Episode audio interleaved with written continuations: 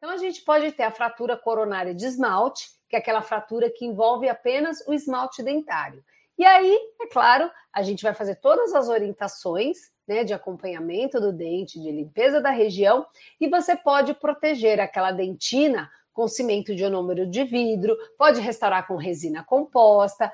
Caso tenha um fragmento, ele pode ser colado, né? Então você pode colar fragmento, você pode restaurar, ou simplesmente, principalmente em dente descido, a gente pode simplesmente desgastar aquela região para deixar mais homogêneo sem bordo cortante. Porque às vezes o dente descido, né, ele já tem dimensões menores e a fratura é tão pequena que uma restauração não vai ficar ali. Às vezes a criança não é colaborativa, então o tratamento acaba sendo muito difícil. Então hoje o IADT de 2020 considera muito o comportamento da criança na, nas tomadas de decisão para qualquer tipo de trauma. Então, se a criança é colaborativa ou não, então isso também vai pesar na decisão sobre aquilo que a gente vai fazer. Então, a fratura de esmalte você tem várias possibilidades. Então, você pode desgastar para tirar os bordos cortantes, você pode colar fragmento, você pode restaurar, se você pode proteger com ionômero de vidro. Então, você tem várias formas de atuar na fratura de esmalte, tá?